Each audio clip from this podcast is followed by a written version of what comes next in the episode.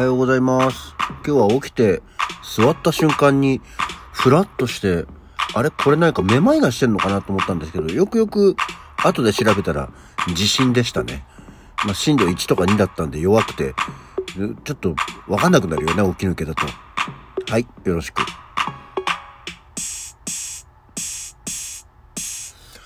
はい。改めましておはようございます。9月22日の木曜日、えー午前7時37分、起き抜けラジオ、西京一でございます。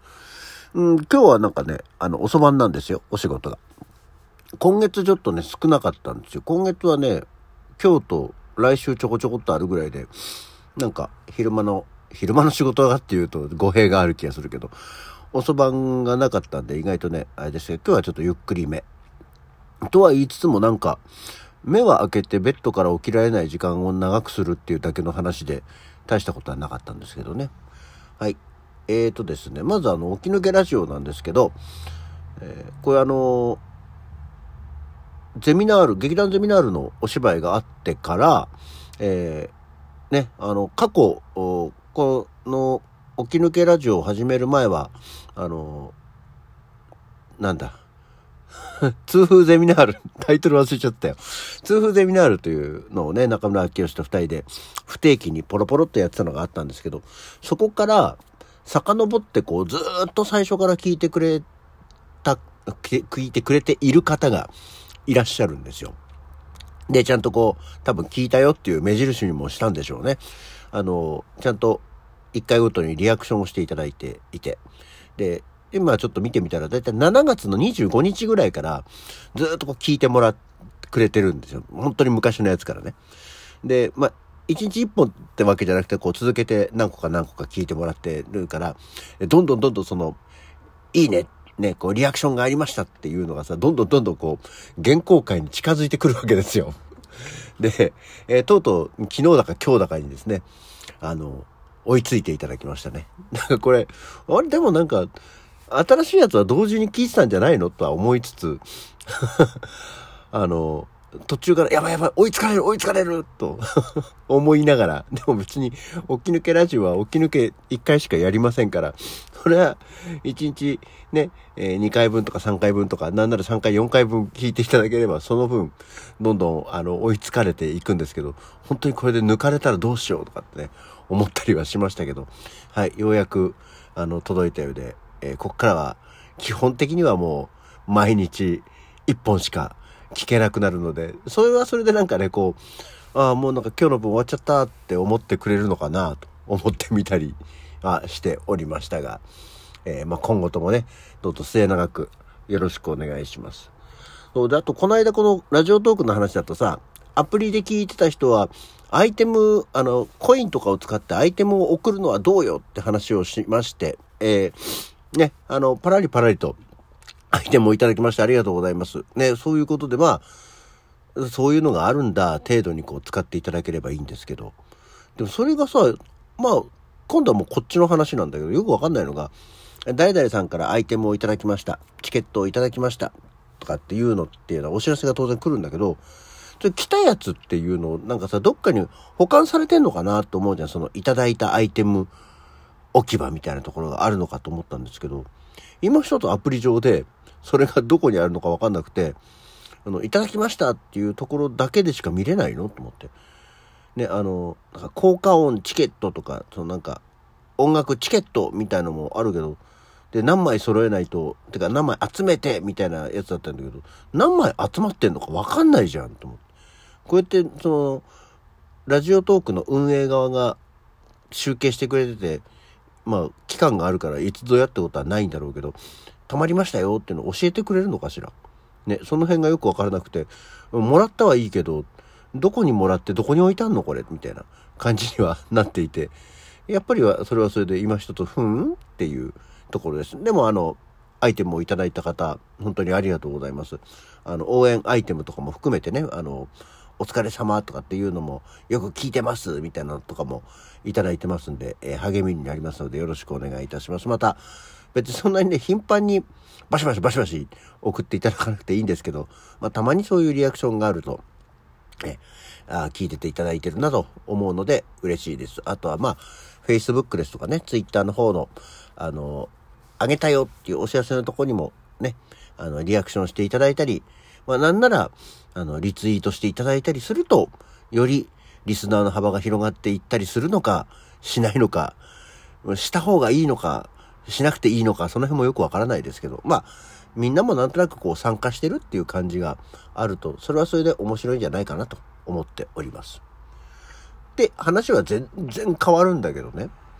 あの、エリザベス女王が亡くなったじゃないですか。で、あの、国葬がうんたらかんたらってのしてたじゃないですか。それはね、どうでもいいんですけど、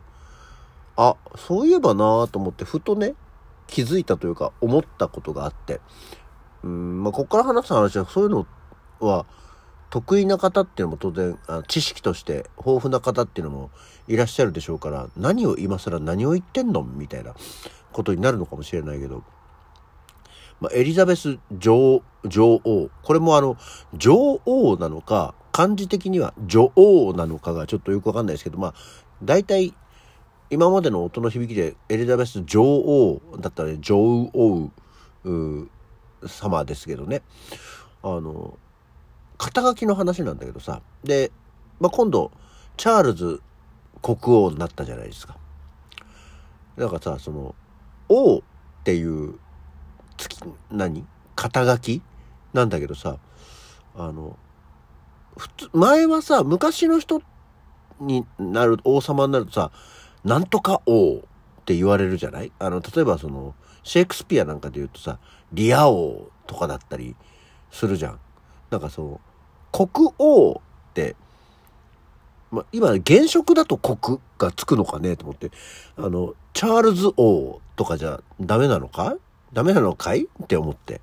で、なんだったらその、エリザベス女王もさ、その、女王っていう名称、肩書きじゃないですか。あの、国はつかないの？と思って。ね、あの、エリザベス女国王だったりさ、あの、エリザベス国女王だったりさ、っていうのがつかないのかね？って思ってて。で、チャールズは国王じゃん？と思って。で、あと、そのなんか、その後よくわかんなかったのは、あの、皇太子とさ、王子っていうのがいるじゃないですか。まあ、それはでもなんとなく分かってきたんだけど、あの、いわゆる次の、あの、継承者、国威継承者が皇太子になるのね。はいはい。で、そうじゃない子供は、まあ、王子なのね。はいはい。って思ったりはしまして、だから、あの、ニュースによっちゃさ、そのまだ、あの、いわゆる、チャールズさんとダイアナさんとこの子供のウィリアムとヘンリー、二人いるけど、なんか両方ともさ、ウィリアム王子とかヘンリー王子って言われてたけど、あウィリアムが皇太子になったのねっていう。で、ヘンリーは王子のままなのね。